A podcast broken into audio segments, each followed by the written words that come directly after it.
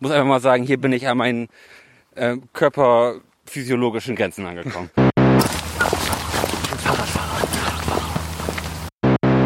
Erinnere ich mich wieder, warum ich meine Sonnenbrille gekauft habe. Ich habe Bier mit. Also, wenn du Bier trinken möchtest. Selbstverständlich möchte ich Bier trinken. Sehr gut. So, ich habe noch ein bisschen Hundeatmo. ähm, Ja, ne?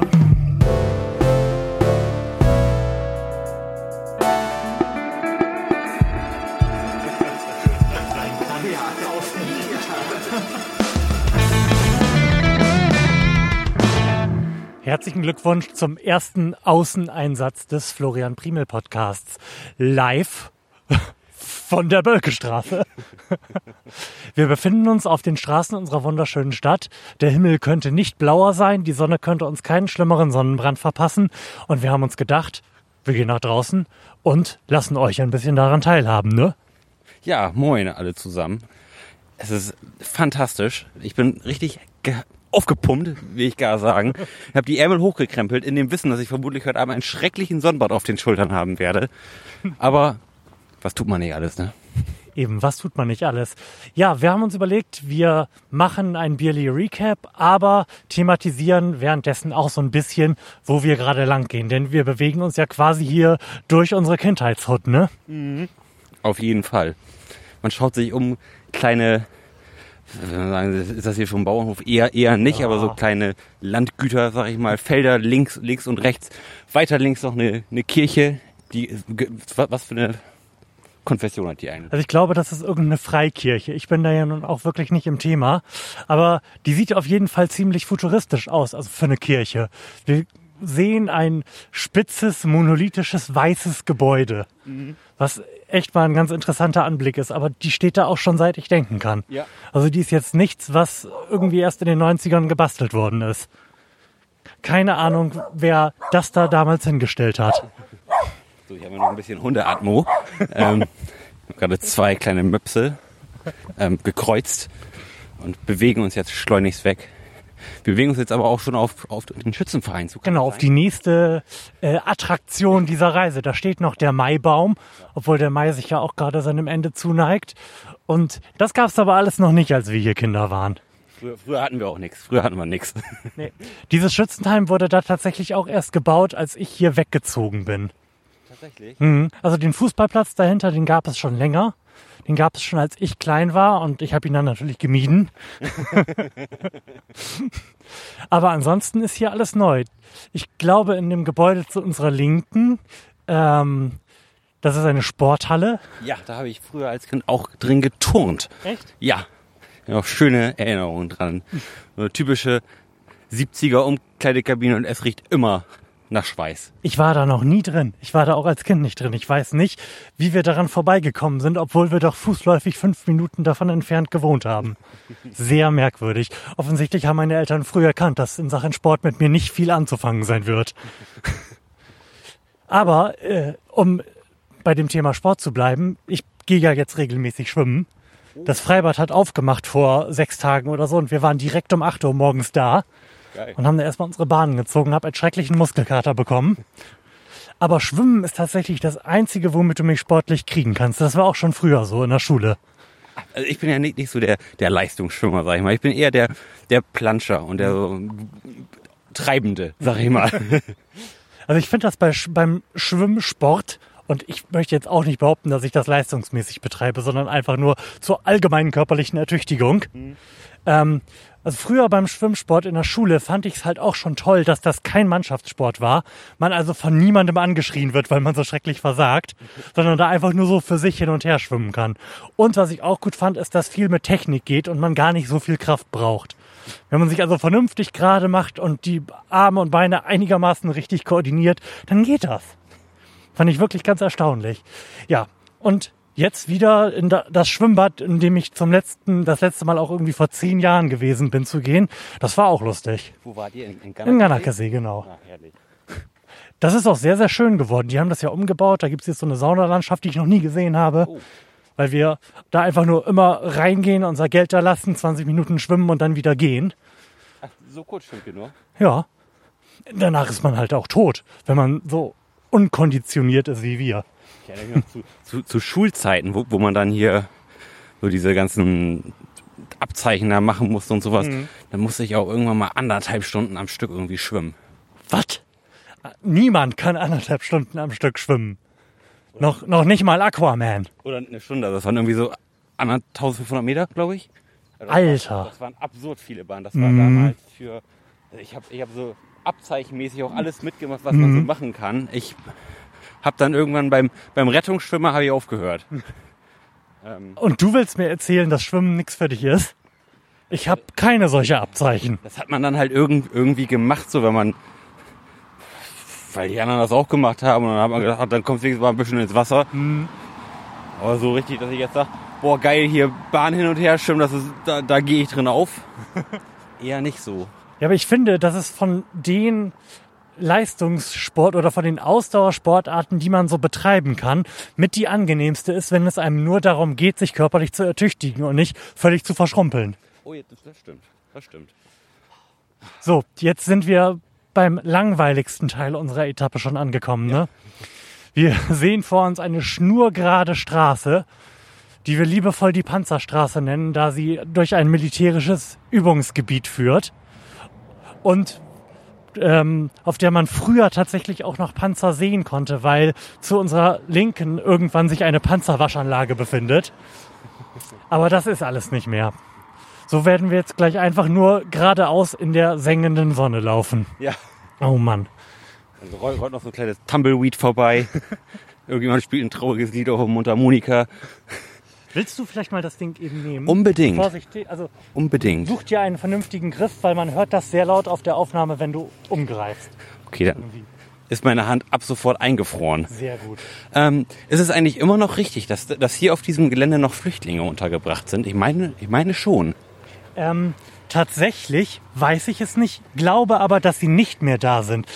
Denn ähm, am Eingang des Truppenübungsplatzes, der auch gleich irgendwann zu unserer Linken kommen wird, befand sich ein Schild in arabischer Sprache. Und ich habe mich ge lange gewundert, warum da ein Schild in arabischer Sprache steht. Bis mir dann aufgefallen ist, okay, gegenüber sind Flüchtlinge untergebracht, das macht Sinn. Aber da es dieses Schild jetzt nicht mehr gibt, nehme ich fast an, dass die nicht mehr hier sind. Hm, Da sind sie vielleicht umgezogen, Ja. oder? Gehe ich irgendwie von aus. Also das ist ein wahnsinnig traumhaftes Wetter. Ich, ich kann es nicht genug sagen. Also das ist der absolute Wahnsinn. Wünschst du dir gerade auch so sehr, dir eine kurze Hose angezogen zu haben? Ja, weil, Moment, weil ich klug war, habe ich eine kurze Hose in meinem Rucksack drin. Du bist wirklich so klug. Die werde ich auch, glaube ich, gleich mal anziehen. Gucken, vielleicht nicht hier auf dieser schnurgeraden Straße, aber irgendwann, wenn wir, wenn wir mal abbiegen, dann habe ich eine kurze Hose in Aussicht. Sag mal, wir haben beim letzten Mal angeteasert, dass deine Band einen Auftritt hat. Oh ja. Und ihr hattet jetzt einen Auftritt. Willst du es nochmal kurz rekapitulieren, was es war und wie war es denn? Ja, wir haben ähm, vergangenen Freitag haben wir mit Dorje zusammengespielt, eine englische Progressive Rock Metal Band, würde ich mal, würde ich mal so beschreiben. Ähm, steht alles, sag ich mal, unter dem Zeichen von Rob Chapman, seines Zeichens YouTube-Gitarrenguru, wenn man das so sagen kann. Der hat hier viel mit Verstärkern rumgespielt, ähm, bewertet Gitarren und Hat auch eine eigene Gitarrenserie, wenn mich nicht alles täuscht. Ne? Oh ja, und hat also auch- stellt eigene Gitarren her, so. ja, genau, hat auch irgendwie von Victory, ist, war, war glaube ich der Name, auch einen eigenen Signature-Verstärker. Aber der ist ganz groß im Gitarrengame drin, kann man mal so sagen. Ähm, Also war echt ein geiler Auftritt in Oldenburg im Cadillac. Ähm, viele Leute da, ich, ich würde mal so schätzen, so knapp 200, 250 Leute müssten da gewesen sein. Das war kurz vor ausverkauft. Mm, Du warst ja auch da. Ich war wie, auch da, ja. Wie, wie fandst du es denn? Und, und wie, wie fandst du Dorje? Ähm, ich fand, ich fand euch cool. Der Sound war natürlich eher so semi-gut. Das ist ja immer so ein bisschen ein leidiges Thema, wenn man Vorband ist und nicht ganz so intensiv abgemischt wird, wie das dann der Haupteck dann äh, Ja, bekommt. ähm, Es war ein bisschen ärgerlich. Das, das war auch noch eine ganz geile Geschichte. Ähm, wir sollten um 16 Uhr da sein, um ordentlich Sound zu checken, mal. Ähm, ich bin schon aus beruflichen Gründen etwas später gekommen. Ich war gegen 17 Uhr da. Ähm, bin aber angekommen und Dorje war immer noch mittendrin irgendwie. ähm, oh, wir werden angefallen von wilden Hunden. Ähm, Dorje war gerade noch mitten im Soundcheck. Ähm, Schlagzeug war, war noch gar nicht dran zu denken. Da war noch, noch nicht mal Mikrofone dran. Das hat sich alles unglaublich lange nach hinten gezogen, sodass wir schlussendlich ab 6 Uhr, glaube ich, gesoundcheckt haben und das dann so eine halbe Stunde mit einem, mit einem Aufbau und einem drum und dran. Also das war schon recht abenteuerlich, sag ich mal. Zumal Dorje auch ihren eigenen Mischer dabei hatten, sodass wir auch da auf den hauseigenen Mischer vom Cadillac angewiesen waren, der dann auch noch alles in sein eigenes Mischpult wieder stecken musste. Das Ja. war sehr abenteuerlich. Okay. Ja, das hat man dann zumindest im Bassbereich irgendwie auch ein bisschen gehört. Das war etwas schade, aber ansonsten war es ein geiler Auftritt. Die Leute hatten Spaß, ich hatte Spaß und ihr ganz offensichtlich auch, ne? Ja, das kann man auf jeden Fall sagen. Ähm, jetzt auch noch mal dazu Dorje. Die sind ja weiterhin auf Deutschland-Tournee und ich weiß gar nicht, ob du es mitbekommen Ja. hast. Die waren in Berlin und denen ist der Bus aufgebrochen worden und da ist ganz viel Equipment weggegangen. Also da ist die, die komplette Kameraarbeit von der, von, von der Tour dabei. Da sind MacBooks, Kameras, Fotos, Videos, also wirklich eigentlich alles, wa- was man so im Laufe der Tour gemacht hat, ist jetzt weg.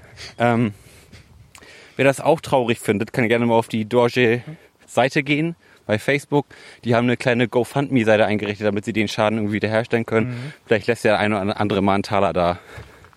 So wie, Das auf jeden Fall. Ich glaube, die sind nicht so big im Business, dass denen das scheißegal sein kann. nein, bei, im bei, fünfstelligen Bereich Equipment verlieren. Nein, bei, bei, bei weitem nicht. Das sind ja alles, sag ich mal, Session-Musiker Mhm. im, im weitesten Sinne. Ähm, sodass sie das eher so eine Just-for-Fun-Tour ist. Und wenn man da mal eben um 15.000, 20.000 Mhm. Euro ins Minus geworfen wird, das ist schon traurig. Ja. Äh, Wir sind gerade über eine Schranke geklettert, vor der ein Schild stand, das uns darauf hingewiesen hat, dass äh, der Zutritt für Unbefugte verboten ist. Gott sei Dank sind wir befugt. Absolut. Und außerdem ist es hier schöner und schattiger als auf der Asphaltstraße. Ihr merkt es wa- wahrscheinlich schon ein bisschen. Ich bin ein bisschen außer Puste, wenn ich hier so laufe und die ganze Zeit dabei spreche. Ich, ich weiß nicht, wie, es bei dir Du konditionell... meinst, wir machen gleich ein, äh, schon mal ein kleines Päuschen? wir sollten gleich auf jeden Fall ein kleines Okay. Päuschen Dann machen. machen wir das. Wie steht's denn um deine Kondition? Problemlos. Also laufen, da habe ich jetzt wirklich nicht das Problem mit. Also viel laufen, quasseln, Mikrofon halten, das ist unheimlich schwer. Das sind mit Sicherheit 20 Kilo, dieses Mikrofon. ähm, 400 Gramm. also da muss selbst ein sportliches Ass wie ich, muss einfach mal sagen, hier bin ich an meinen äh, körperphysiologischen Grenzen angekommen. Okay, dann würde ich sagen, machen wir da an der Lichtung, die vor uns liegt, einfach mal eine kleine Pause. Dann Und hoffe schlagen ich, da unser Zelt auf. dass dieser Berg, der da liegt, kein Misthaufen ist. Nein. Gut, Ich glaube, das ist einfach nur ein Dreckhaufen. dein Wort in Gottes Gehörgang. Ja. Guck mal, passend äh, zum Unterwegssein habe ich äh, Craftbier in Dosen mitgebracht. Ist das nicht cool? Das ist ja überragend. Welches wollen wir denn davon zuerst trinken? Das grüne oder das äh, gelbe? Gold. Das Gold. Ich glaube, das gelbe ist die stärkere Variante von dem grünen. Dann fangen wir doch leicht an mit dem Grün. Okay. Willst du uns erzählen, was wir hier, um dem Sinn der Sendung gerecht zu werden, als erstes verköstigen werden? Ja, wir haben hier einen Stone IPA. Und zwar liest sich das auf der Rückseite wie folgt. Mit diesem hopfenreichen reichen IPA wurden wir berühmt und mit betont kräftigen Bieren setzen wir neue Maßstäbe in der rasant wachsenden Welt der Kraftbierfans. Seit 1996 ist es unser Ziel, hervorragendes und einzigartiges Bier zu brauen. Dabei verlieren wir auch unseren unermüdlichen Einsatz für Nachhaltigkeit, Philanthropie und die Kunst des Bierbrauens nicht aus den Augen. Bam. Dosen sind besser, keine Frage. Dosen sind endlos recycelbar, umweltverträglicher und besser fürs Bier. Gut. So, was meiner gesagt hat. Das ist jetzt gut durchgeschüttelt. Kannst es ja mal aufmachen. Und dann trinken wir das hier direkt aus einer Dose, als wären wir Freunde.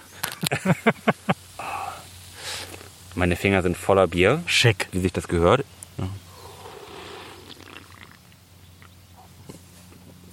Oh, das ist erfreulich. Ich frage mich tatsächlich, ob wir uns einfach nur so an so stark an das Trinken von IPA gewöhnt haben, dass wir inzwischen grundsätzlich dem IPA sehr positiv gegenüber eingestellt sind geschmacklich oder ob die einfach besser geworden sind, die wir über die Zeit getrunken haben. Also ich, also Denn ich die- erinnere mich, dass wir, dass wir am Anfang echt von vielen Bieren, auch von vielen Ales, nicht beeindruckt gewesen sind.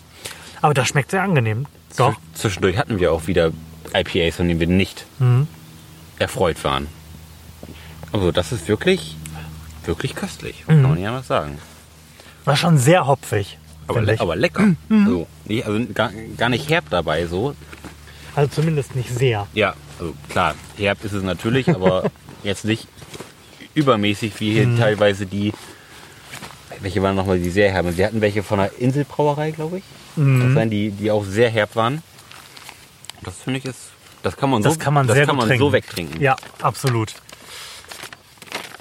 Ähm, da ich ja nicht geplant habe, dass wir heute uns auf den Weg machen und eher eine Studio-Session im Kopf hatte, die wir jetzt nicht nur des guten Wetters wegen nicht machen können, sondern auch, weil meine Frau in einem Anflug von Aktionismus gerade alle unsere Türen und Türrahmen gestrichen hat und wir einfach keine Tür im Studio mehr hatten, ähm, muss ich, glaube ich, verstärkt auf diesen Zettel hier zurückgreifen, um äh, auf die Themen zu kommen, die ich so im Kopf hatte.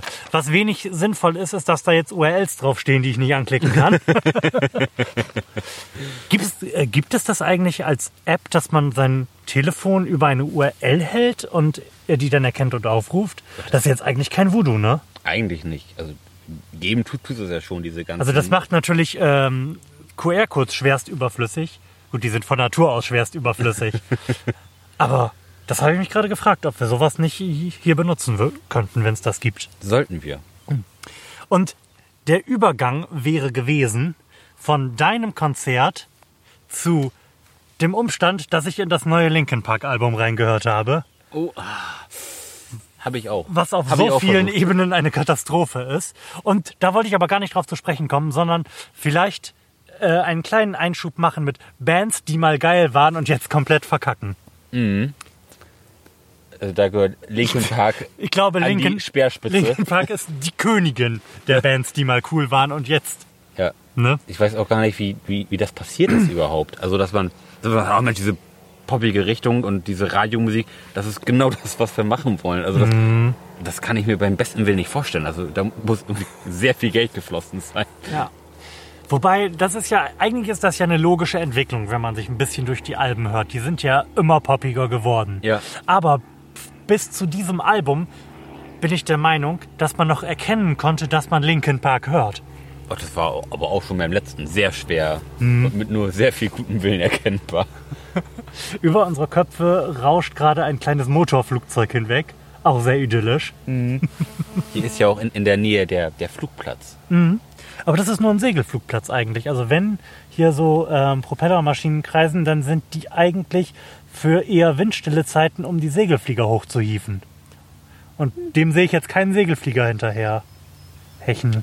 Auch wieder recht. Wer weiß das schon? Wer weiß das schon? Wer mir da übrigens noch sofort eingefallen ist, sind übrigens Weezer. Hab ich schon ewig nichts mehr von gehört. Aus gutem Grund. Die sind auch irgendwie scheiße geworden ab dem Moment vor 15 Jahren, wo ich sie entdeckt habe. haben sie irgendwie ihr letztes gutes grünes Album gemacht. Und dann wurde das auch irgendwie sehr bedeutungslos, finde ich. Das, ich glaube, das gilt sowieso für alle Bands, die aus dieser New Metal-Ecke gekommen sind. Die haben halt mit ein oder zwei Alben den Zeitgeist getroffen und dann das, glaube ich, auch noch ernst gemeint, was sie da machten. Sich sehr auf so äh, Teenage-Angst und wir sind sehr wütend kapriziert und das auch vernünftig rübergebracht. Und die wurden dann aber, glaube ich, auch einfach alle zu schnell zu erfolgreich und haben dann nur noch Schrott gemacht. Weil das, was ihr Trademark gewesen ist, einfach nicht mehr ihr Leben dargestellt hat. Ja.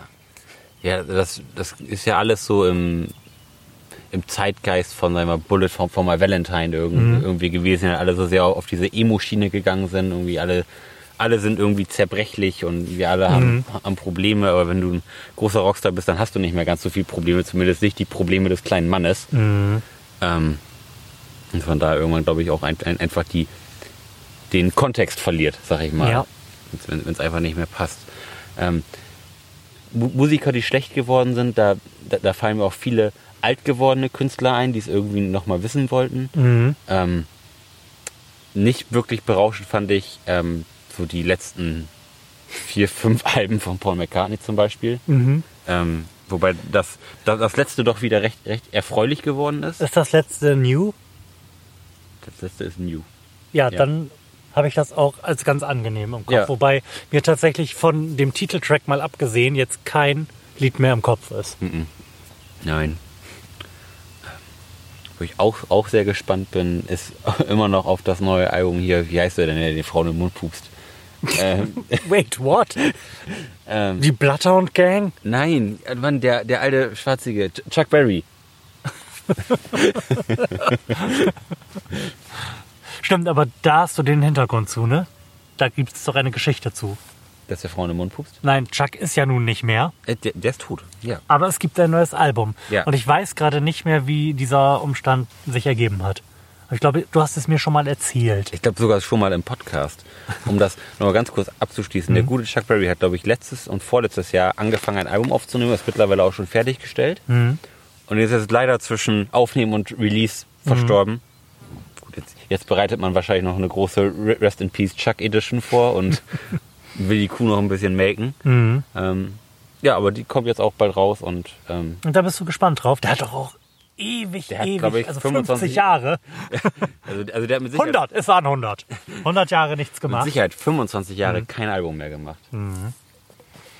Genauso enttäuscht bin ich von dem neuen Album von Tokyo Hotel und Mark Medlock. Ja, um die, um die drei Großen zu nennen, Tokyo Hotel, Mark Matlock und Chuck Berry, ja.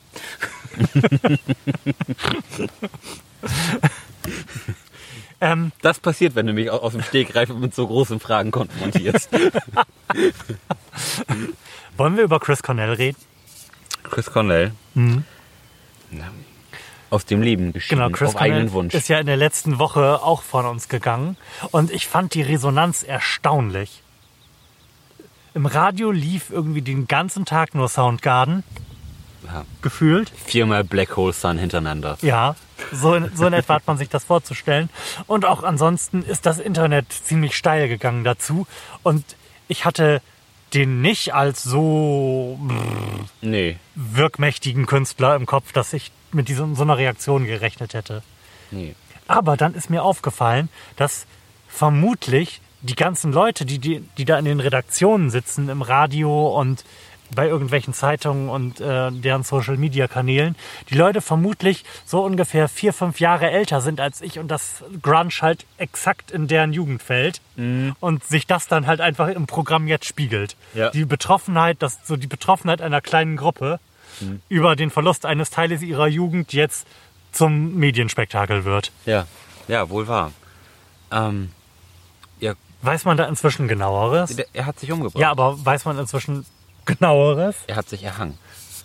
Das wusste ich zum Beispiel auch noch nicht, aber es gibt keinen, weiß ich nicht, theatralischen Abschiedsbrief Nee, mit Blut geschrieben an die Hotelwand. nee, also ähm, da- das, was ich weiß, ist, da- dass er ähm, Medikamente genommen hat, so gegen Angstzustände, meine ich. Okay. Ähm, und er hat den Abend wohl noch mit seiner Frau telefoniert und ihr gesagt, dass, dass er noch eine genommen hat. Mhm. So, und dann hat sie wiederum irgendjemandem Bescheid gesagt, auch au- aus der Familie, dass sie, dass sie mal bitte nach Chris sieht. Mhm. Und äh, dann hat er den da gefunden. Hat sich erhangen. Uiuiui. Finde ich auch immer wieder bemerkenswert. Also, dass, also dass, dass man so, so traurig sein kann oder so.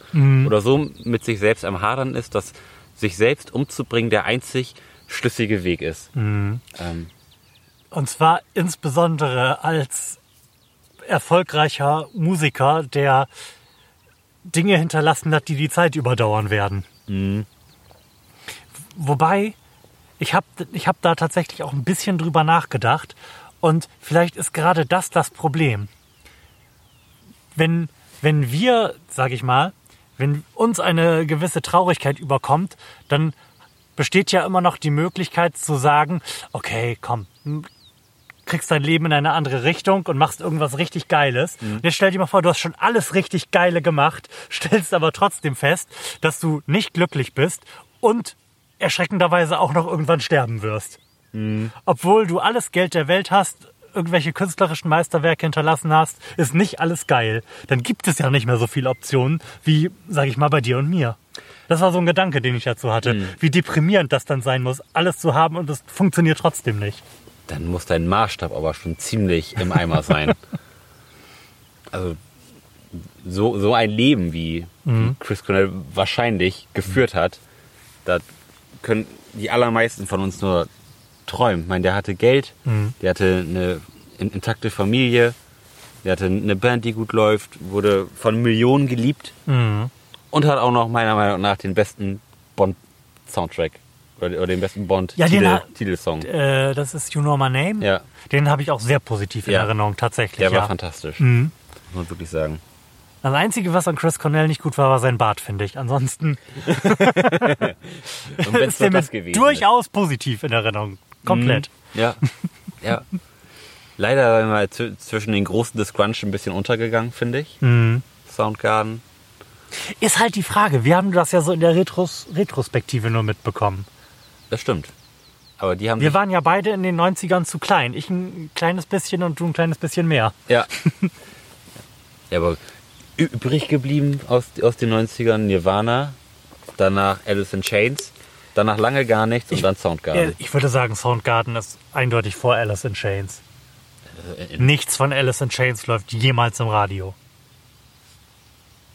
Und das ist ja nun so nach wie vor der Maßstab, oder?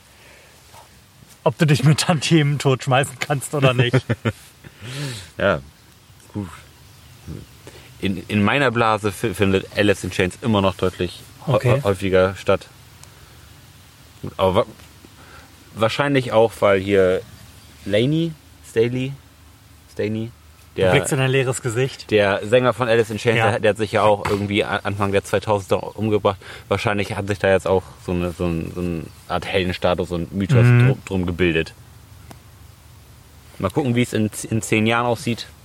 Ob Au- Audioslave und Soundgarden dann auch so groß sind. Ja, vermutlich. Heldenverehrung ist ja schon stark. so im Nachhinein. Ja. Das wäre es tatsächlich schon mit meinen privaten Themen. Ich habe eigentlich nichts zu erzählen. Nee, man kann einfach zufrieden sein, ne? wenn, man, wenn, man jetzt so guckt, das Wetter kommt. Wobei, was ich, was ich noch kurz erzählen möchte, ist ähm, die Rückfahrt von deinem Konzert. Ja, du bist In mit der, der Bahn in gefahren. der nichts, wirklich rein gar nichts Spannendes passiert ist. Das ist jetzt reines Befindlichkeitsgelaber. Aber ich hatte so ein bisschen ein Sitzen und habe festgestellt, wie toll man Podcasts hören kann, bei denen die Leute auch leicht ein Sitzen haben, wenn man leicht ein Sitzen hat. da stellt sich eine, äh, eine ganz spannende Verbrüderung so durch die Zeit und das Internet hinweg ein. Das ist wirklich ganz lustig gewesen. Ich habe den äh, aktuellen Wir müssen reden gehört und die hatten am Ende auch gut einen weg. Und das hat sich sehr, sehr angenehm melancholisch angefühlt, so im Zug zu sitzen und denen dabei zuzuhören. Wie auch sie langsam abgleiten. Ja, aber ansonsten würde ich jetzt den Neues aus Nordkorea-Knopf drücken. Ja. Mhm. Gut. Wenn du nichts Spannendes mehr aus deinem Leben zu Dann erzählen drück ihn hast. doch mal. hast. Neues aus Nordkorea. Es gibt nicht viel Neues aus Nordkorea zu berichten, oder? Nein. Wahrscheinlich ist wieder irgendjemand mit einer Flak hingerichtet worden. Moment, ähm, da Spiegel Online ja seine URLs ähm, mit den Titeln ihrer Überschriften generiert, steht hier Südkorea Militär feuert auf unbekanntes Flugobjekt aus Nordkorea. Okay. Es wurde also ein nordkoreanisches UFO abgeschossen. Richtig. Ja, warum nicht? Und ich erinnere mich, dass äh, Sigmar Gabriel sich irgendwie über die steigende Gefahr geäußert hat in Sachen Nordkorea. Aber ansonsten, Ah, Ich glaube, Sigmar Gabriel hat nicht so viel Ahnung. meinst du? Der, der wird ja jetzt, der wird ja jetzt wieder sympathisch, jetzt wo der, ich spare mir jetzt wirklich jede Schulzzug-Entgleisungsmetapher. Ja. jetzt wo das mit dem Schulz eher nicht mehr so gut aussieht. Darum, wir, wären wir zu Hause gewesen im Studio, hätte ich überlegt, ob ich kurz einspiele, wie du vor vier, fünf Sendungen gesagt hast, dass der Schulz deiner Meinung nach auf jeden Fall wird. bei der Bundestagswahl in diesem Jahr. Wie siehst denn du das jetzt? Ach, der wird's immer Wird noch. Schulz immer, Schulz immer noch Kanzler? Ah, wahrscheinlich nicht. ja, Schulzzug hat ein bisschen Energie verloren. Mal gucken, die hohe Energie kommt bestimmt wieder und dann ist der Schulzzug wieder ohne Zwischenstopp unterwegs zum, ins Kanzleramt. ja, ich weiß gar nicht, was da passiert ist.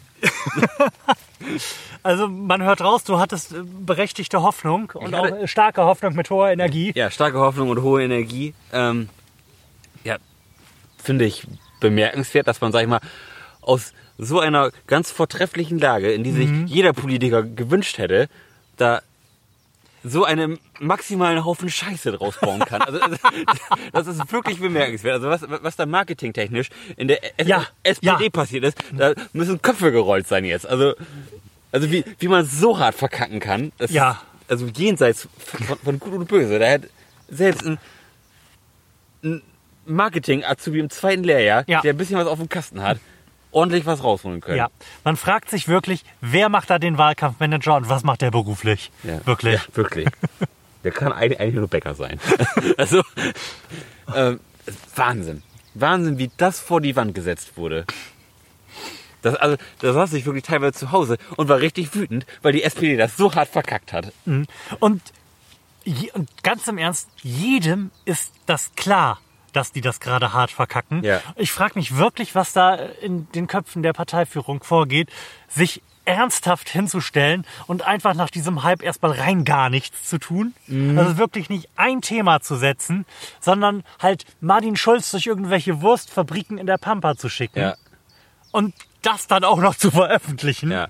als Foto- und Videodokument und dann jetzt so ein Hackmack mit der Veröffentlichung ihres Parteiprogramms zu machen, was keins ist. Also jetzt mal im Ernst, SPD, euch gibt's jetzt echt nicht seit gestern. Wenn ihr kein Parteiprogramm am Start habt, dann weiß ich auch nicht, was, was ihr da den ganzen Tag macht. Also jetzt, jetzt mal im Ernst. Das ist, das ist ein, die älteste Partei dieses Landes und da gibt's echt nicht wenig Leute in dieser Partei. Und da gibt's auch bestimmt echt nicht wenig Leute, die lesen und schreiben können. Die müssten doch eigentlich für jede Geschmacksrichtung, die gerade medial opportun ist, das passende Parteiprogramm in der Schublade haben, was sie dann nur rausziehen müssen, dann irgendeinen PR-Typen Martin Schulz mal für zwei, für anderthalb Wochen irgendwo einsperren und ihm das in den Kopf hämmern müssen. Und dann stellt er sich dahin. Ja, also ich verfolge ja auch mit großem Interesse die offizielle Facebook-Seite von Herrn Martin Schulz. Und was da passiert, das ist bemerkenswert. Also da sieht man Videos von Martin Schulz, wie er irgendwo in der Provinz zugange ist und mit einer alten Oma Ja. sich die äh, eingemachten Kompottgläser an, anschaut. Ich meine, da, der Schulzzug, der war mit so hoher Energie unterwegs. ähm, und da hätte man irgendwas reißen können, da hätte man irgendwie ein paar witzige T-Shirts machen können, das ein- einfach so ein bisschen kultig machen können. Und einfach den Schuldstern ein bisschen weiter oben halten können, anstatt ihn jetzt wieder durch die Provinz zu schicken.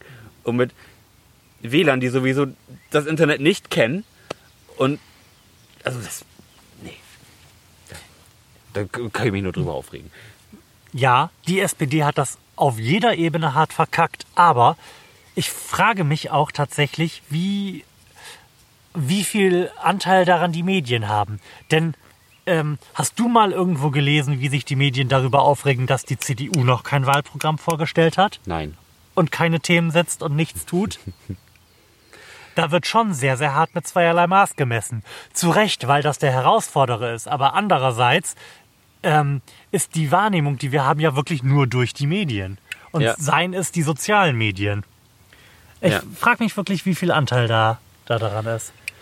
Ja gut, aber die, die Messlatte wurde von der SPD natürlich auch hochgelegt. Dadurch, dass, dass die so gehypt wurden, ist die Erwartungshaltung natürlich auch eine andere als die Messlatte, die bei der CDU angelegt wird. Und da muss man sich jetzt fragen, ist das gerecht? Wahrscheinlich nicht. Ähm, war das zu erwarten? Auf jeden Fall.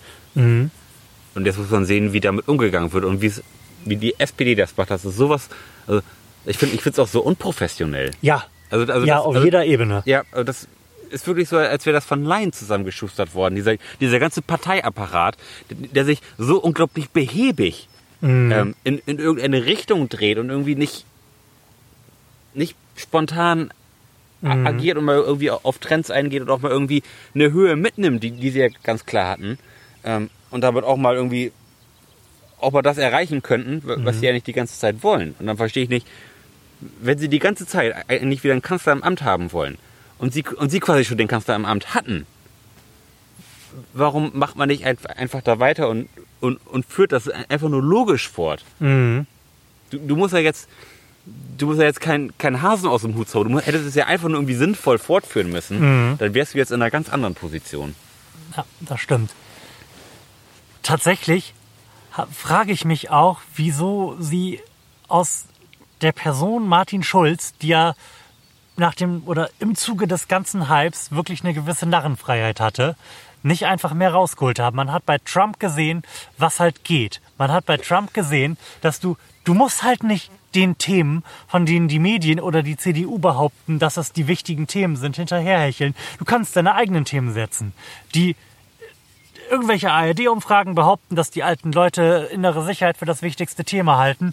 Ich glaube, dass es Martin Schulz deutlich weniger geschadet hätte, als nichts zu tun, wenn er sich hinstellt und sagt, nee, innere Sicherheit ist eigentlich kein wichtiges Thema. Hier ist, hier ist doch alles super. Komm, alles super. Ja.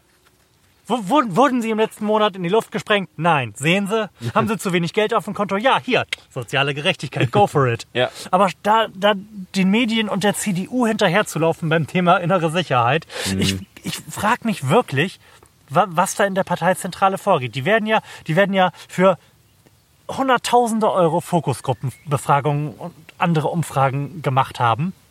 Und da muss irgendwas bei rausgekommen sein. Und dieses irgendwas wird ihnen ja offensichtlich gesagt haben, dass es nicht sinnvoll ist, Themen zu setzen, sondern in die Provinz in, zur Eröffnung von einer Wurstfabrik zu gehen. Was kann das Ergebnis sein einer Umfrage, was eine Partei zu so einer Fehleinschätzung führt, dass das klug sein könnte? Ja. Äh, Wahnsinn. Wirklich, äh, in, in ganzem Maß ein, einfach nur verkackt. Also wirklich. Da, dann fehlen einem die Worte und da sollte sich wirklich die komplette SPD in Grund und Boden für schämen.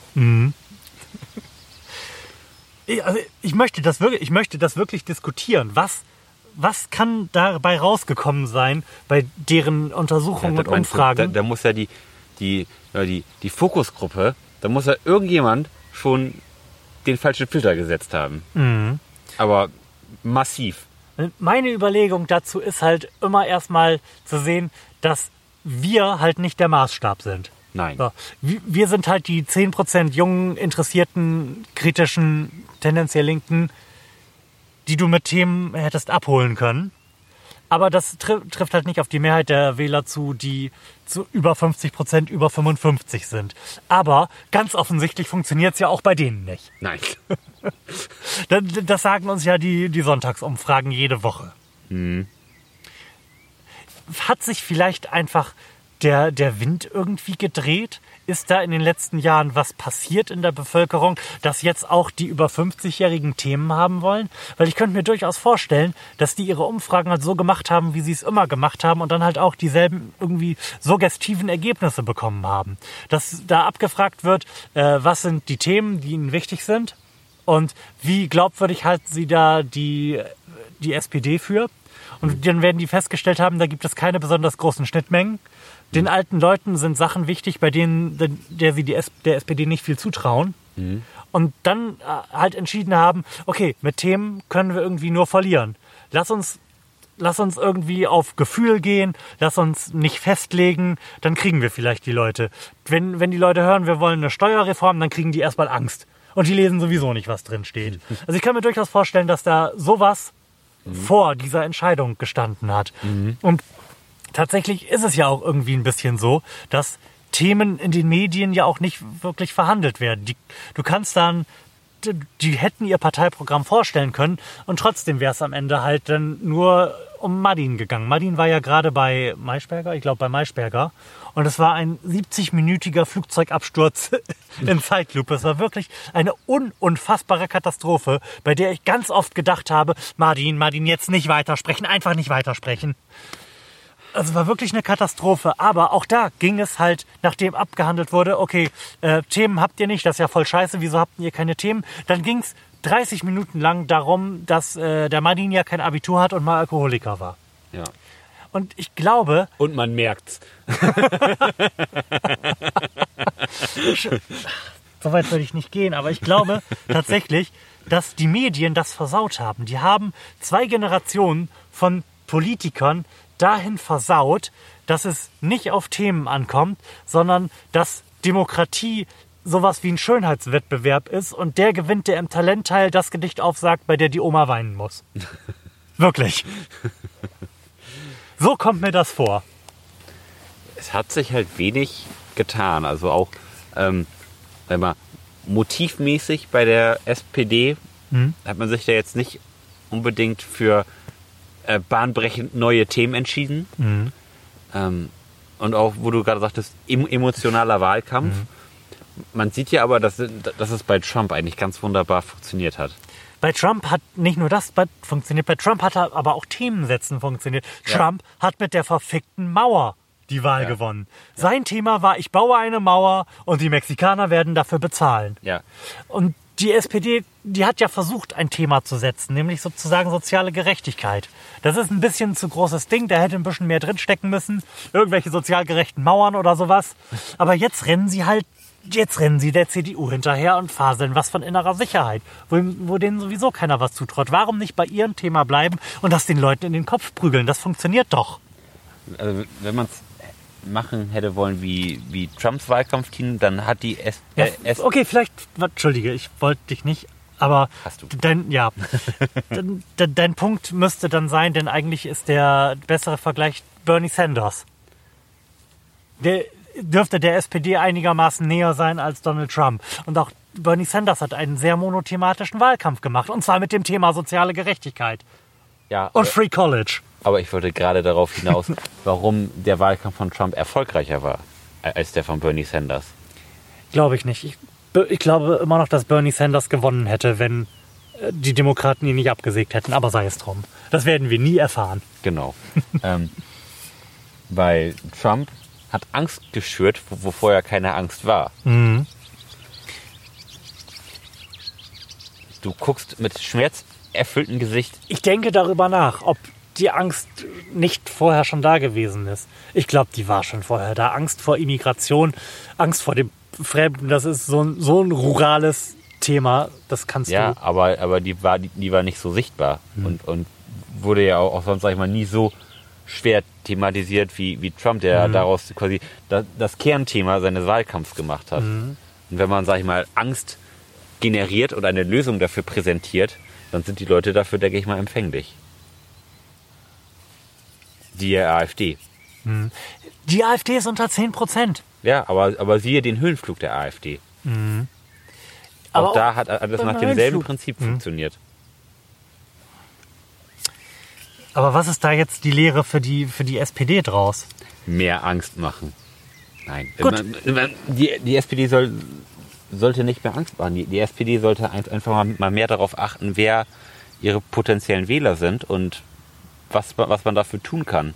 Also ich, also wenn, ich mir anschaue, die, was, was macht die SPD denn für mich, sagen wir mal, um Personen in meinem Alter ähm, an die SPD zu binden oder irgend, irgendwie mich als, als Wähler zu gewinnen? Gar nichts. Ich habe bisher noch nichts von der SP SPD gehört. Wäre wär ich nicht einigermaßen Politik interessiert. Ich hatte noch nie irgendwie einen Flyer von der SPD im Postkasten. Ich habe noch nie ir- irgendwas Cooles von der Facebook-Seite von der SPD gesehen. Da passiert nichts, was für mich als Mitte 20-Jährigen relevant ist. Und da frage ich mich, warum? Warum holt man nicht diese Leute ab? Ja, was würde dich denn thematisch abholen? Was müsste im Wahlprogramm der SPD drinstehen? Was wäre für dich ein Thema, wo du sagen würdest, jetzt denkst du ernsthaft darüber nach, den Martin zu wählen? Man könnte zum Beispiel darüber sprechen, wie das ist mit ähm, Studiengebühren, vielleicht, ähm, oder wie das ist Will mit die, will die SPD abschaffen? so. Warum macht man das nicht lauter? Ähm, oder BAföG-Rückzahlung bei erfolgreichen Maßnahmen oder Meister BAföG, da noch mehr be bezuschussen oder Bildung. Das, ist ja immer noch ein Thema, was auch Leute im Alter von Mitte 20 bis, bis Anfang 30 interessiert. So, und ich lache in mich hinein, weil Bildung ist ja dem Martin auch wichtig. Und der Martin hat ja gerade einen 13-Punkte-Plan vorgestellt zum Thema Bildung. Ja. Ja, wo ich auch denke, ja, stellst einen 13-Punkte-Plan vor, berichtet niemand drüber, ist zu viel. auch da wieder so hart verkackt. Martin müsste einen Zwei-Punkte-Plan Ja, haben. Martin müsste einen Zwei-Punkte-Plan haben. Und den dann auch laut machen. Und da müsste drinstehen, ähm, Und, und Punkt 2 ist Punkt 1 ordentlich durchsetzen. ja. da müsste drinstehen, keine Kita-Gebühren Ja. und schlag mich tot, kleinere Klassen. Ja. Wirklich. ja. That's it. Für junge Leute und junge Familien Ja. laut was tun. Tu Ja. Gutes und, und sprich darüber. Das hat schon immer funktioniert und würde mit Sicherheit auch bei der SPD funktionieren. Ich habe mir ja, als die mit dem Thema soziale Gerechtigkeit gestartet sind, wirklich einen mutigen Wahlkampf in Sachen Steuergesetzgebung versprochen. Aber das steht ja jetzt explizit nicht im Wahlprogramm drin, weil man noch am Rechnen ist. Seriously? Seriously?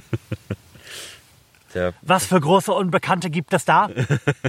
die Tasche, der, der Abakus, der, Ja. der, der brennt. Abakus on fire. Ja, äh, in, Im Keller des Willy Brandt-Hauses sitzt man noch mit mehreren W20. also wirklich. Ja, bemerkenswert. Also, obwohl wir hier die ganze Zeit über die AfD, äh, über die AfD, über die SPD schimpfen, Ja. heißt das nicht, also, also zumindest für mich, dass ich das schlecht finde, was, was, was da gemacht wird. Es wird nur Ja, warte, nein. Du beschissen kommuniziert. Ja, okay. Ja, ich, naja, es wird ja gar nicht gemacht. Es gibt halt kein Wahlprogramm mit Zahlen drin. Nee, Was, und was bringt mir ein Wahlprogramm, in dem keine Zahlen drin stehen? Irgendwelche wachsweichen Absichtserklärungen? Kann ich mir einen drauf pellen? ja, aber Change. Ja, stimmt. Selbst Obama hat mit äh, hat monothematisch gewonnen mit Change. Ja. Ja. Vielleicht wäre es besser geworden, wenn Martin Schulz schwarzer gewesen wäre. Und ein guter Redner, das wäre auch ganz hilfreich. ja. Ach, sei es drum. Wie gesagt, die, die Zeit bei den AAs hat ihm wahrscheinlich nicht gut getan. Oh Mann. Wollen wir uns noch ein Bier aufmachen? Was meinst du? Unbedingt, das scheint sehr nötig zu sein. Ja. Dann erzähl uns doch mal, was wir hier Schickes haben. Oh, das ist wieder von der Stone Brauerei. Genau, und es ist die verschärfte Variante davon. Ich glaube, wir hatten ja eben das Grüne, jetzt haben wir das Gelbe und es gibt noch ein Rotes. Das habe ich Oh. aber nicht gekauft. Okay, wir haben hier ein äh, Ruination Double IPA. Das schmückt sich mit 8,5% Volumenalkohol. Ähm, so, hinten steht Monumental in Hops, Imperial in Intensity. Oh Gott, oh Gott. Mit unserem West Coast Style Double IPA feiern wir alle Facetten des Hopfens. Seine Schönheit und Poesie, seine Ausdrucksstärke und seine Macht. Moderne Methoden wie Hopfenstopfen und das sogenannte Hopbursting verleihen diesem Bier seinen, seinen einzigartigen Geschmack aus Tropenfrüchten und Zitronen mit einer harzigen Note. Seit 1996 ist es unser Ziel, kräftige und hopfenreiche Biere zu brauen. Dabei haben wir uns weltweit einen Namen als einer der kreativsten, erfahrensten und leidenschaftlichsten Brauereien gemacht. So viel zum Werbeblock, denn mach mal auf. So. Hopbursting. So, dann wollen wir erstmal richtig schön das Hopbursten, wa? Mhm. Oh, oh. Das sieht schon wesentlich besser aus. Also rein vom Aufmachen jetzt her. Reingfang aufmachen.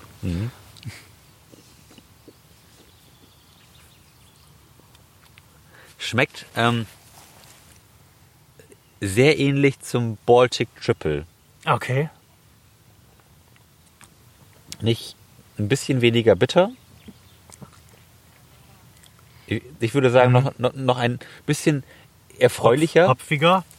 Ähm, Ja, es ist tatsächlich, es ist quasi wie das erste, was wir getrunken nur haben. ein bisschen stärker. Ge- genau. Mit ein bisschen mehr von allem. Nur mit mehr hoher Energie. Ja, genau. Tja. Das ist jetzt nichts mehr, was man mal eben so wegtrinken kann. Aber man kann es gut trinken, ja, würde ich sagen. da will man sich jetzt nicht beschweren. Nö. Was haben wir denn jetzt noch so groß auf der Agenda, wenn man mal deinen schlauen ähm, Ablaufzettel hier Äh, anschaut? wir, wir könnten noch über Manchester reden. Manchester. Und darum, wie Manchester in meiner Realität überhaupt nicht vorgekommen ist. War das so? Ja. Wir sind morgens am letzten Dienstag, um das mal einzuordnen, am letzten Montagabend hat ein ähm, lybischstämmiger Brite sich im Manchester in einer Konzerthalle in Manchester im Foyer in die Luft gesprengt und dabei 29 Menschen getötet und 59 verletzt. So. So. Ob er nur unzufrieden war mit seinem Leben oder einen islamistischen Hintergrund hatte, ist, glaube ich, inzwischen noch nicht bekannt, auch wenn sich der IS bekannt hat. Aber der Die, bekennt die sich ja bekennen sich ja praktisch für alles. zu allem, außer zu Bibis Song. Wohl wahr. So. Ich bin am Dienstagmorgen aufgewacht. Natascha hat kurz einen Blick auf ihr Handy geworfen und gesagt, es gab einen Anschlag. Ihr Manchester, äh, nichts genaues weiß man. Und dann habe ich mich so verhalten, wie ich mir immer wünsche, dass ich mich verhalte bei sowas. Nämlich mich einfach nicht mehr damit befasst. Ich habe zwei Tage gewartet, bis ich mir den ersten Artikel dazu durchgelesen habe oder das erste Mal in Twitter reingeschaut habe, Ja. was denn da so geht. So. Und ich habe deutlich weniger Panik, Angst, Aufregung, you name it, verspürt und habe nicht das Gefühl, schlechter informiert gewesen zu sein am Ende des Tages. Ich habe aber wahrgenommen, dass das Thema bei allen deutschen Nachrichtenseiten quasi so viel Platz eingenommen hat, dass ich einen Krampf im Finger beim Drehen meines Mausrads bekommen habe, um wieder zu richtigen Themen zu kommen. Ja. Das ist schon. Und darum will ich wiederholen, dass das, was den Terror mächtig macht, unsere dummen Medien sind. Wohl wahr. Ähm, das war auch einer der. Also mal am Sack kratzen. Schön am Sack kratzen. ähm, wie wie habe ich das wahrgenommen? Ich habe es auch erst am, am nächsten Morgen gelesen. Und meine erste Reaktion war eigentlich so, ach nö.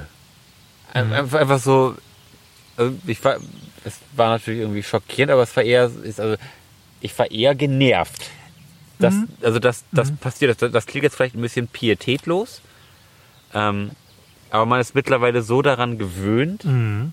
dass ähm, jederzeit überall etwas passieren kann, dass es mittlerweile schon so omnipräsent in, in den Medien ist, dass ei- eigentlich immer irgendwas über irgendeinen Anschlag berichtet wird, dass man ähm, den Einzelnen eigentlich gar nicht mehr so wahrnimmt. Also, also, also zumindest ich nehme den einzelnen Anschlag nicht mehr wahr, sondern einfach nur noch dieses nervige weiße Rauschen war, was irgendwie überall ganz oben in den Nachrichten steht. Das, Ja, tatsächlich, genau das ist es. Auch das, was ich so über die Leute wahrgenommen habe. Die Leute sind genervt davon.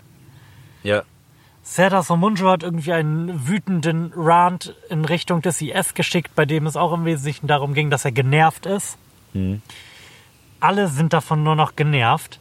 Und wir, wir müssen ja nun damit ganz offensichtlich leben, denn wir werden das nicht wieder wegbekommen so schnell. nee. Also ich glaube nicht, dass wir das zu unserer Lebenszeit wieder wegbekommen werden.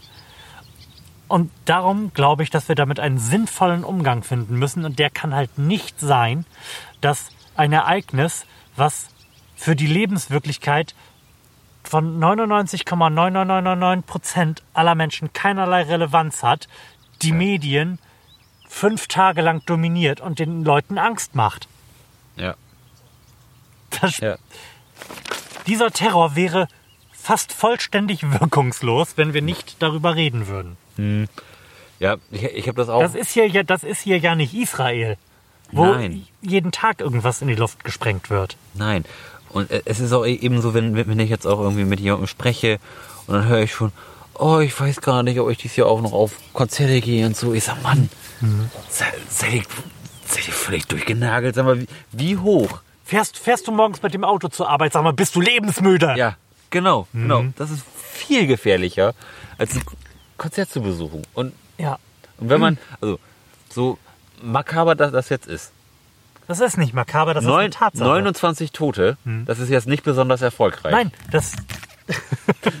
ja, und das tritt auch nicht aus dem statistischen Grundrauschen der Toten, die durch Rauchen, Saufen und Straßenverkehr verursacht werden, hervor. Ja, Also wenn man wirklich was an der Sicherheitslage der Leute verbessern sollte, dann sollte man ihnen verbieten, schneller als 30 km/h Auto zu fahren und den Schnaps wegnehmen.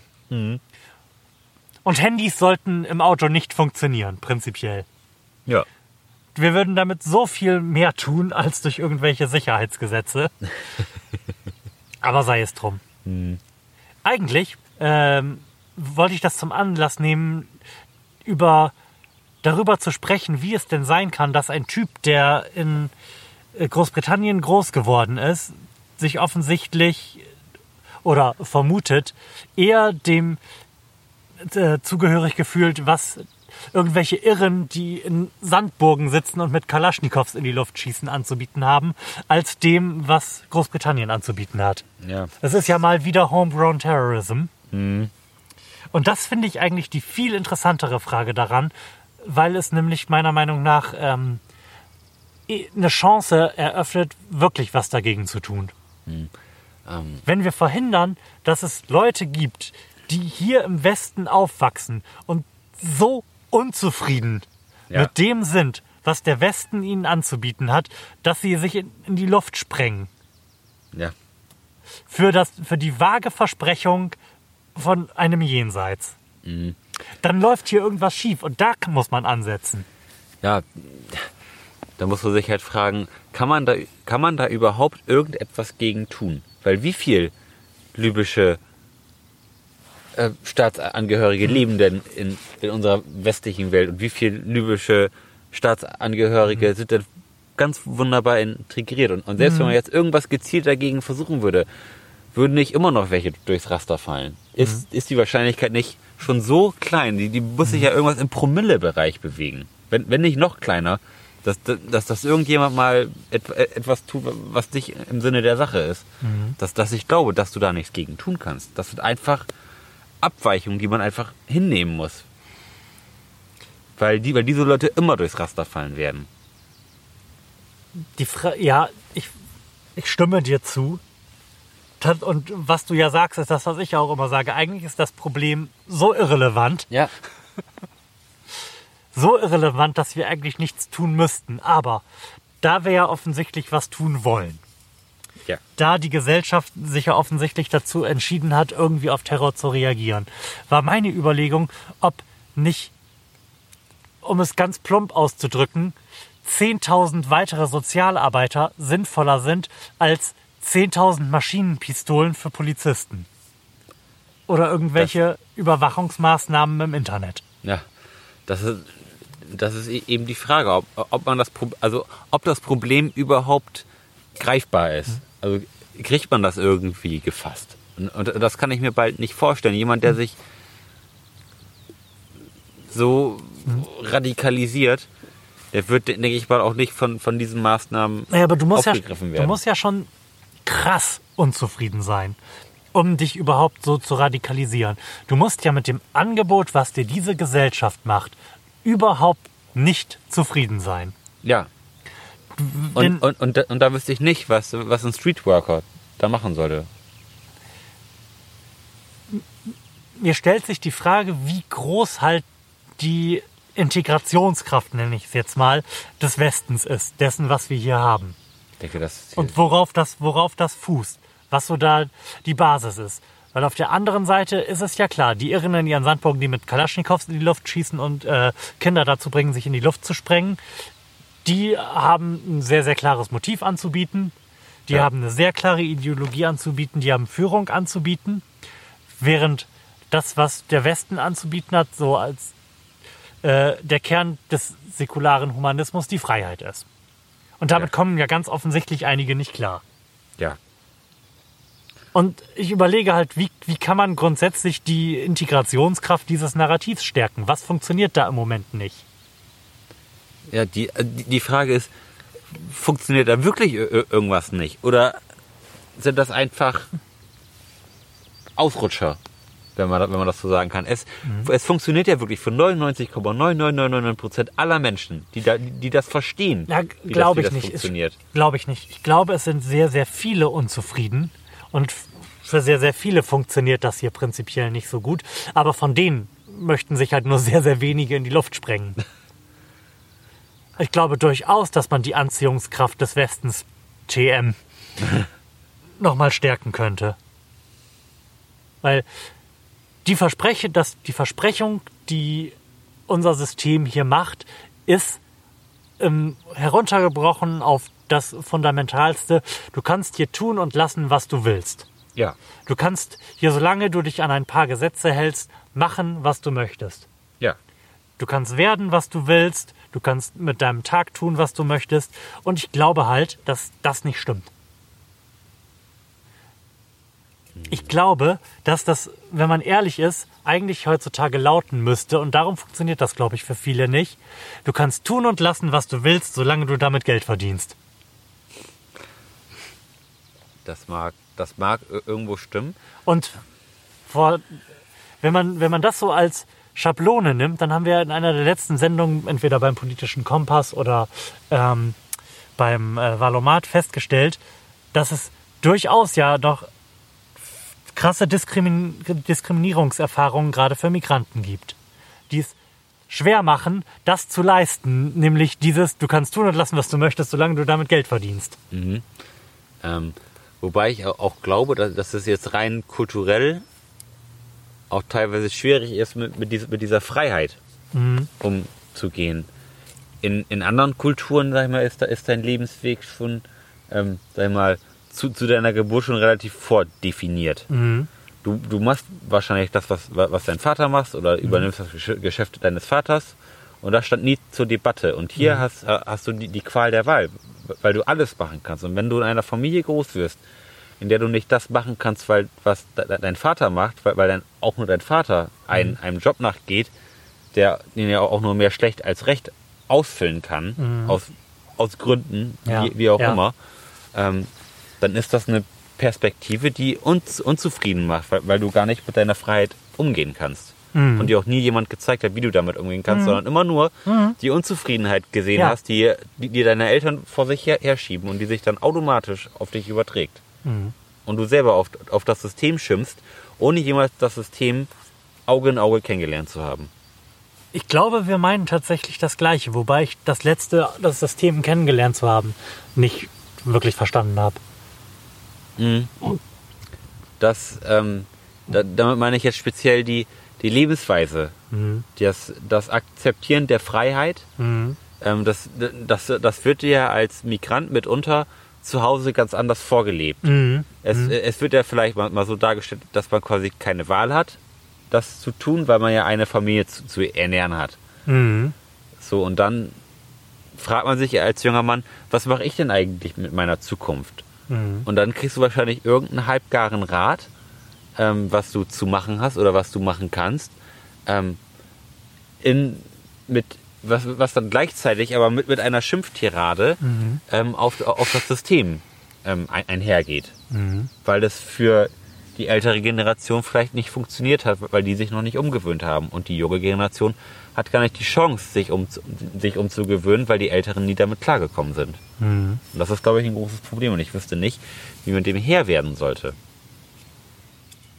Außer mehr sozialen Wohnungsbau und mehr soziale Vermischung. Na, selbstverständlich, aber mal, mal ganz stumpf. Glaubst du, dass ein, und ich möchte da jetzt nicht wieder im Detail drüber sprechen, glaubst du, dass ein bedingungsloses Grundeinkommen die Wahrscheinlichkeit von Terroranschlägen reduzieren würde? Ja, glaube ich schon. glaube ich, ehrlich. Das glaube ich nämlich auch. Ja.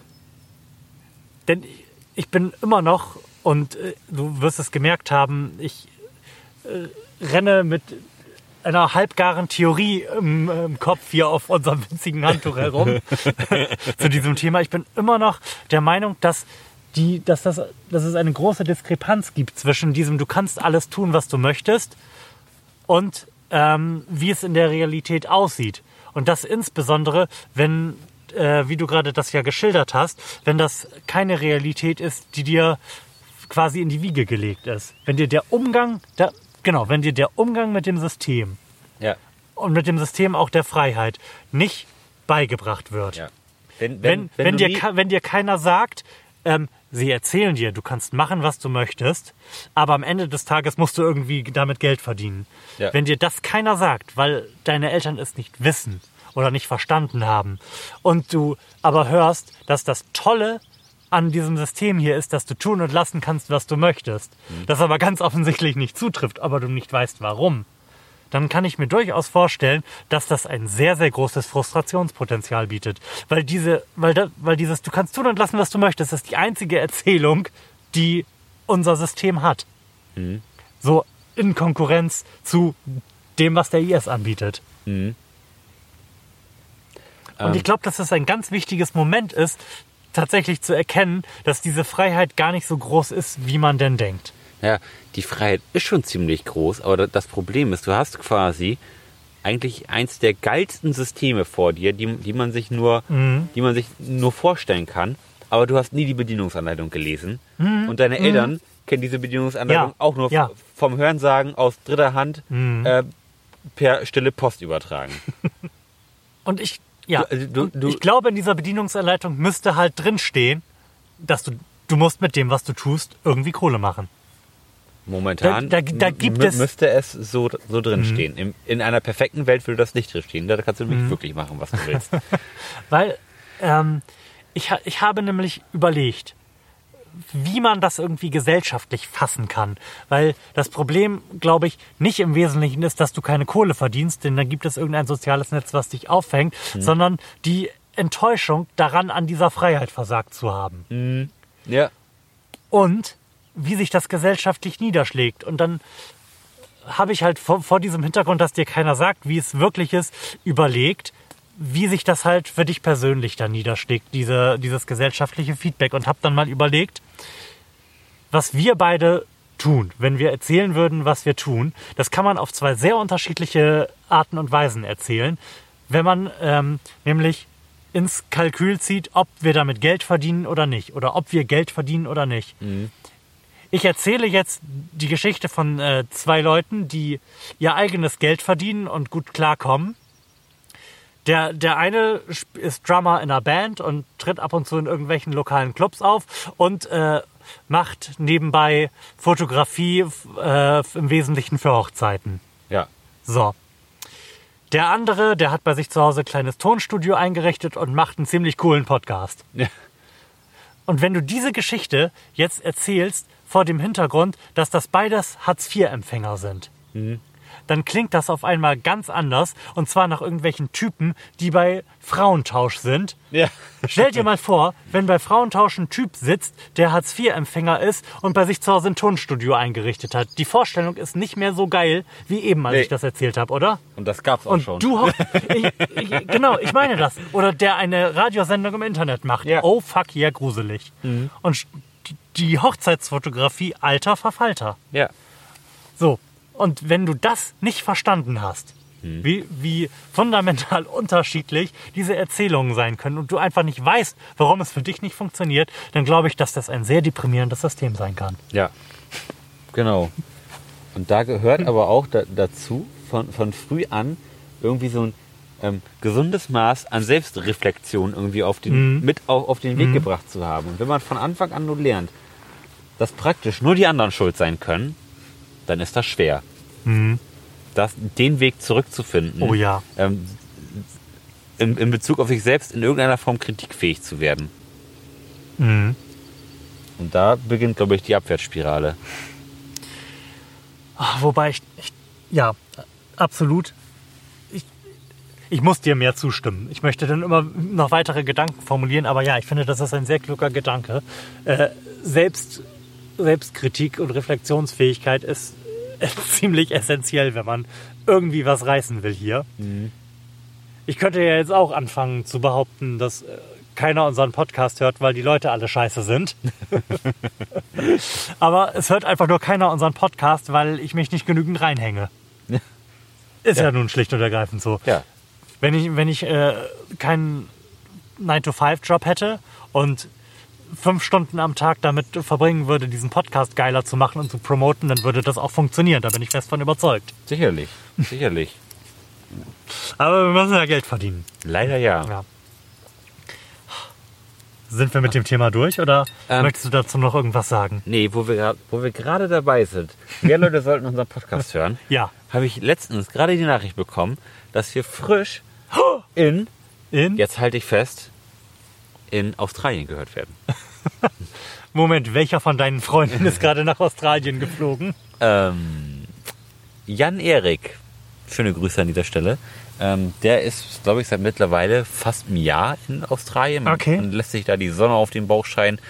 Ähm, hat da in der Mine gearbeitet und irgendwie, glaube ich, eine ganz tolle Zeit. Ähm, und In der Mine arbeiten klingt nicht nach einer tollen Zeit. Der hat in der Mine gearbeitet, um sich seine tolle Zeit zu finanzieren. Okay.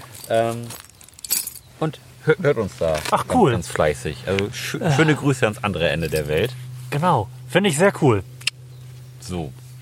Ähm, wir stehen hier jetzt, glaube ich, gerade vom letzten Bier des Tages. Mhm. Was auch? Meisel. Sehr gut.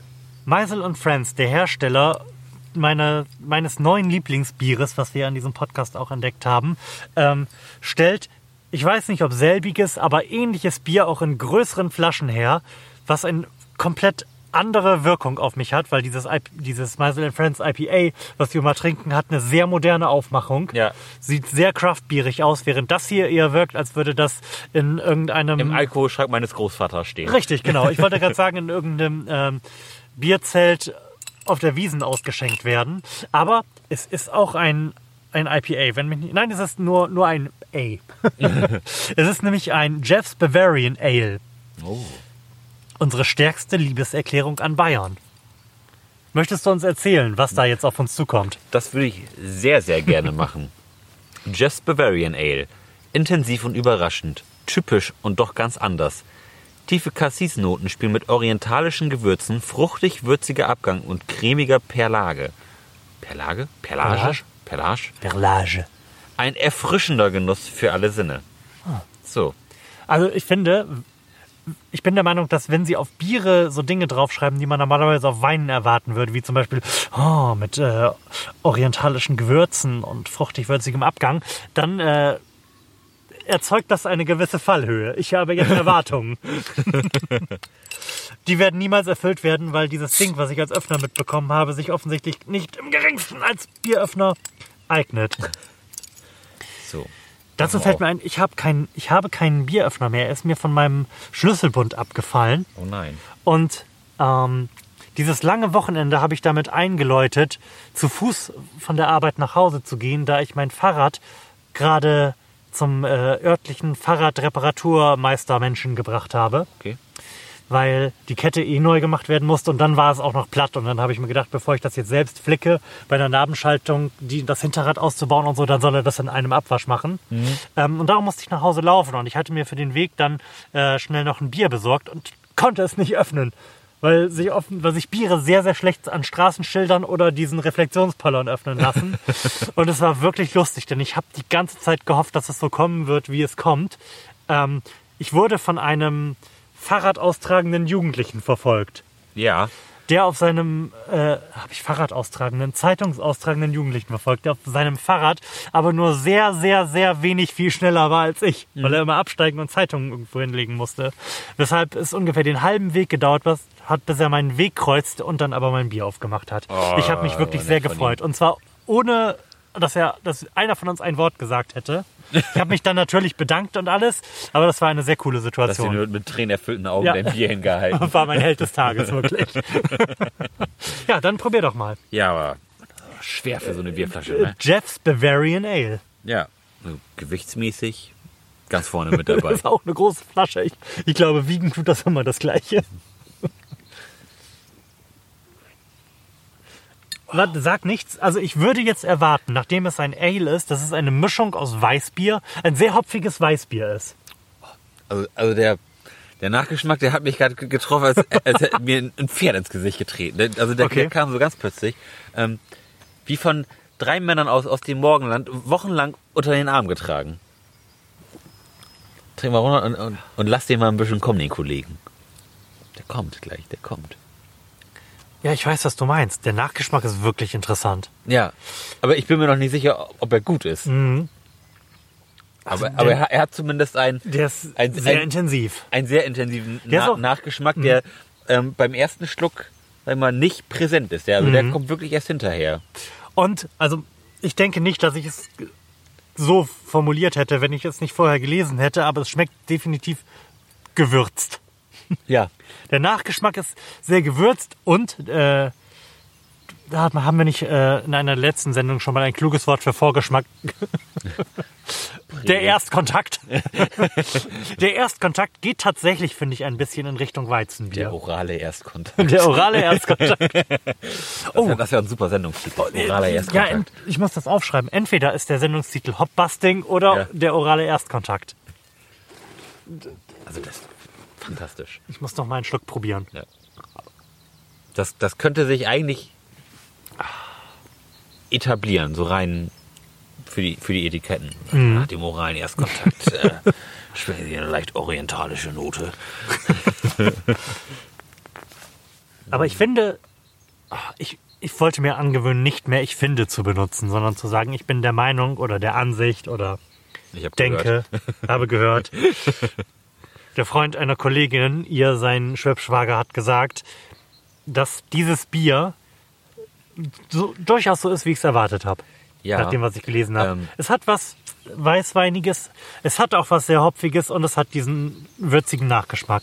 Wobei ich jetzt gar nicht so angetan bin, mu- muss ich sagen. Nee? Also, äh, also der Nachgeschmack versaut mir immer je, nach, nach jedem Schluck so ein bisschen.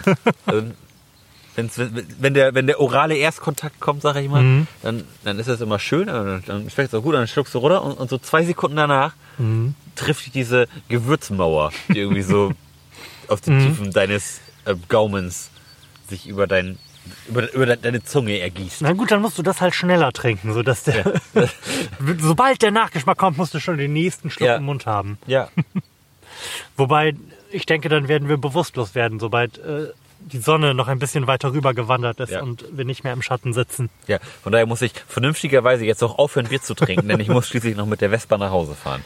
Das war auch wirklich sehr unvernünftig von dir, mit der Vespa zu kommen. da gewinnst du ja keinen Crash. Nee, das stimmt. Und wo wir gerade bei Crash sind, ich muss mal eben austreten. Ja, mach das doch mal. Mhm. schön in der, in der Wildnis sind. Genau. Äh, Ich nutze diese Zeit, während Lars unterwegs ist, um neue Tierarten zu entdecken. Die hier, Hier- alle auf unserem Handtuch rumlaufen. Genau. Während Lars unterwegs ist, nutze ich diese Gelegenheit, um eine kurze Wahlempfehlung auszugeben für die Partei. Wenn ihr also mit eurem Leben ansonsten nichts anzufangen habt, nicht wisst, wen ihr wählen sollt, darüber nachgedacht habt, ungültig oder nicht zu wählen, dann wählt doch die Partei. Denn die Partei hat in ihrem Wahlprogramm fantastische Dinge stehen. Unter anderem den Punkt 3, in dem steht, dass der Irre vom Bosporus, Zitat, unter einem Vorwand nach Deutschland zu bringen ist, dort einzukerkern wäre und dann gegen Dennis Yücel auszutauschen wäre. Wenn Dennis Yücel schon frei sein sollte, dann entfällt der letzte Punkt. Ich habe ähm, letztens auch nochmal den, den Valomat nachgebaut, auch nur um, um mir die ähm, Antworten der Partei an, an, anzusehen. Und dann auch ähm, auf die Frage hin, ähm, ob alle Schüler bis zur 9. Klasse gemeinsam unterrichtet werden sollten, folgte die Antwort nein, das sollten sie nicht, das, das wäre logistisch sehr, sehr, sehr, sehr schwer ähm, herzustellen. Moment. Kann ich mit meinem deutschen Pass einfach in die Türkei fliegen? Ja. Nein, dafür brauchst du ein Flugzeug.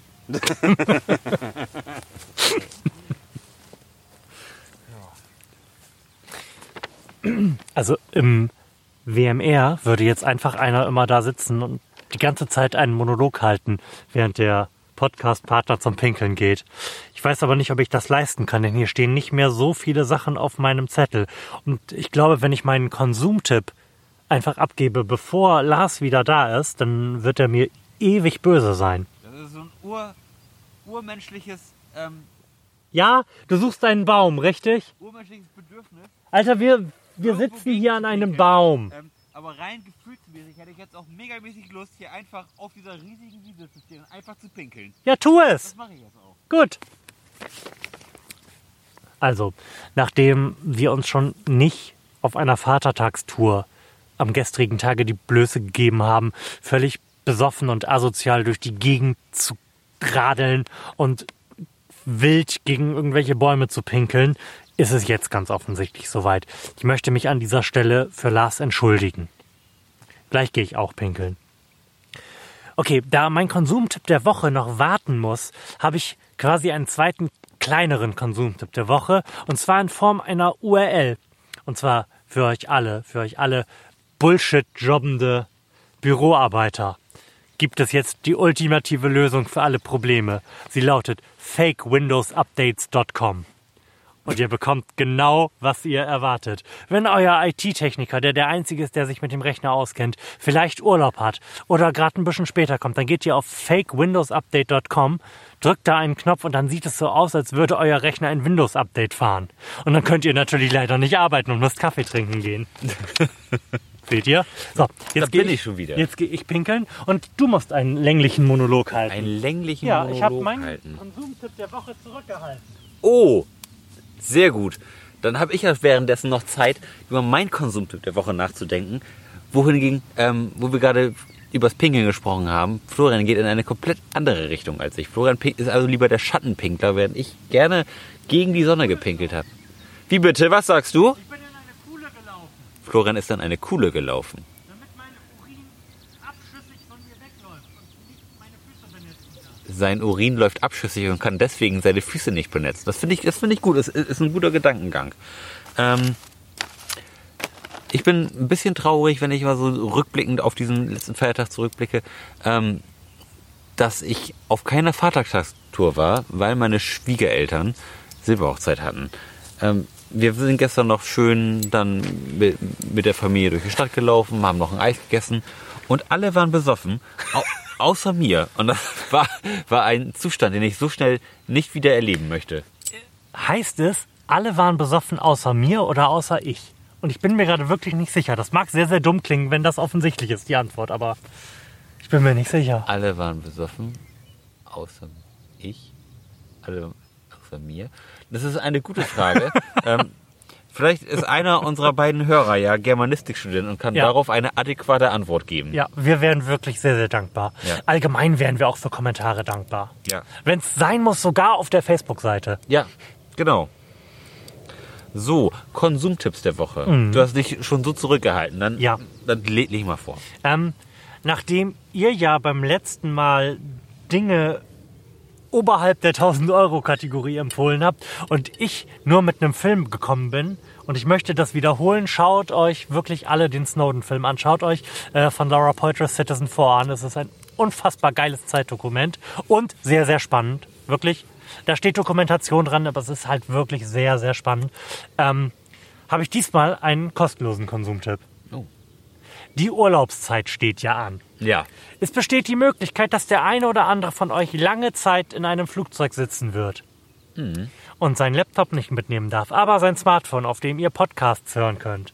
Ja. Und vielleicht möchtet ihr auch Podcasts hören, während ihr gelangweilt am Strand sitzt und euch die Sonne auf den Pelz scheinen lasst. Ja. Also, ich empfehle, wie ich das ja in quasi jeder Sendung tue, den Aufwachen-Podcast zu hören. Und zwar, wenn ihr den jetzt noch nicht hört, auf folgende Art und Weise. Es dürfte ein bisschen schwer sein, reinzukommen, wenn man jetzt einfach so die aktuelle Episode hört. Weil dieser doch recht äh, arrogante und mit Ritualen gespickte Modus, in dem die beiden da sprechen, ähm, ein bisschen Einarbeitungszeit erfordert. Darum empfehle ich hiermit, wenn ihr in den Urlaub fahrt und äh, Zeit haben werdet, ladet euch die letzten 20 Episoden des Aufwachen-Podcasts runter. Die sind mitunter sehr, sehr lang und hört sie dann chronologisch durch. Das funktioniert gut, weil die sich immer auch mit aktuellen Nachrichten befassen und die in ihrem Podcast schauen und kommentieren und ihr erfahrt dann oder ihr werdet dann nicht nur angenehm daran erinnert, was vor Monaten ähm, in der Welt so los gewesen ist und in Deutschland, sondern werdet, wenn ihr in der Jetztzeit angekommen seid, auch ein viel besseres Bild davon haben, warum das alles so beschissen ist, wie es ist. Sehr gut. Hört den Aufwachen-Podcast unter aufwachenpodcast.de. Sehr gut. Ah, Ähm, und wenn ihr damit durch seid, könnt ihr euch gerne mal den Florian Piemel Podcast weiterhin anhören. ähm, so, mein Konsumtipp der Woche. Das ist zum einen so ein schönes, kühles Weizen in der Sonne trinken. Ist praktisch auch umsonst. Ähm, und damit auch was für die Leute dabei ist, die ein bisschen Geld ausgeben wollen, ähm, kann ich nur empfehlen, sich mal einen 3D-Drucker anzu anzuschaffen. du wieder. Ja. Irgendwo muss die Kohle ja hin. Ich mache hier einen Podcast für die unteren 40 Prozent, für die Unzufriedenen. Und leier mir nur wegen denen äh, Rand nach Rand über das System aus den Fingern, während ich in meinem millionenteuren Tonstudio zu Hause sitze, was ich nicht benutzen kann, weil meine Frau unser Haus streicht. Und du kommst hier mit einem 3D-Drucker. Das kann ich wirklich nur jedem empfehlen, der, der irgendwie Bock hat, so ein bisschen auf Basteln und irgendwie gerne mal irgendwie was, was ausprobiert. Ähm, die, die müssen auch alle gar nicht so teuer sein. Mein 3D-Drucker ist ein ANET A8, den ich bei Gearbest.com gekauft habe, nämlich zum absoluten Schnäppchenpreis von 150 Euro. Der Haken daran ist aber, den muss man selbst zusammenbauen. Wenn man so ein bisschen Spaß daran hat, ähm, ein bisschen zu basteln, zusammenzubauen, einfach mal so zwei, drei Abende irgendwie mit einer Sache verbringen kann, dann ist das, glaube ich, genau das Richtige und ist auch ähm, eine tolle Erinnerung daran, dass das eigene Belohnungssystem auch noch funktioniert. Sehr gut. Denn nichts ist schöner, etwas fertiggestellt zu haben und am Ende funktioniert es auch noch. Apropos, ich weiß, du könntest mir was, was du mir drucken könntest. Unbedingt, was denn? Ähm, es ist so einfach. Ich brauche einen, einen Kasten. Quasi. Also am Ende des Tages soll da ein On-Air-Indicator bei rauskommen für unser Studio, der Ja. auf der Außenseite über der Tür hängt Ja. und bei Bedarf beleuchtet werden kann. Beleuchten ist kein Problem, Plexiglas ist kein Problem, ein Schild zu bedrucken, auf dem On-Air steht, ist kein Problem. Aber find mal einen Kasten in der Größe, den man an die Wand schrauben kann. Das ist meine allerkleinste Übung. Siehst du? Das mache ich gerne. Und apropos äh, Sachen selber bauen. Ich lieb Eugel damit, mir so einen Telecaster-Bausatz zu kaufen, weil ich gerne Telecaster hätte, einfach nur so aus Prinzip und für Blingeling Ja. irgendwelche Clean-Sachen. Auch Gitarrenbausätze. Ist eine große Freude. da kann ich auch berichten. Nicht, zwar nicht Gitarre, aber Bass. Ich habe nämlich auch vor, vorletztes Jahr ein Bass selber gebaut. Und auch das hat sehr viel Spaß gemacht. Und kann ich nur empfehlen. Ähm, wer sich jetzt so ein bisschen für Gitarrenbausätze interessiert, dem kann ich die Seite ML Factory empfehlen. Die haben nämlich von jedweder Gitarrenform einen passenden Bausatz. Selbst abstruse Geschichten wie Double Necks ähm, sind dabei und man kann sich das Ganze so ein bisschen selbst zusammenstellen. Man sagt, oh, ich hätte gerne irgendwie eine andere Brücke oder andere Tonabnehmer. Da sind die ganz flexibel. Man kann da quasi sich sein eigenes Wunschkit zusammenstellen. Das finde ich ist eine ganz charmante Sache und auch ähm, recht preisgünstig. Daher, Leute, baut, baut Sachen, das macht Spaß und tut was für euer Belohnungssystem. Ja. Ich finde, das war ein ganz wunderbares Schlusswort. Ja. Ich habe nicht den Hauch einer Ahnung, wie lange wir jetzt aufgenommen haben. Nein. Aber meinem Gefühl nach, und ich habe eigentlich ein wirklich sehr, sehr gutes Zeitgefühl, auch wenn Eigenlob stinkt, müssten wir an die zwei Stunden rangekommen sein. Tatsächlich, meinst du? Das könnte gut sein. Oder? Vielleicht, vielleicht so ein, also wenn ich einen Tipp abgeben müsste, würde ich sagen 1,50. Also 1,50 seit wir zu Hause los sind. Okay, gut. Das war mal so dahingestellt. Ich kann es ehrlich gestanden nicht mehr so genau sagen. Guti. Gut, ähm, dann danken wir dafür, dass ihr bis hierher bei uns geblieben seid, obwohl das bestimmt stre streckenweise schwierig gewesen ist. Ja, Und wir freuen euch, wenn ihr, äh, freuen euch. Wir freuen uns, wenn ihr nächstes Mal wieder dabei seid. alles Tschüss. klar. Bis bald. Tschüss.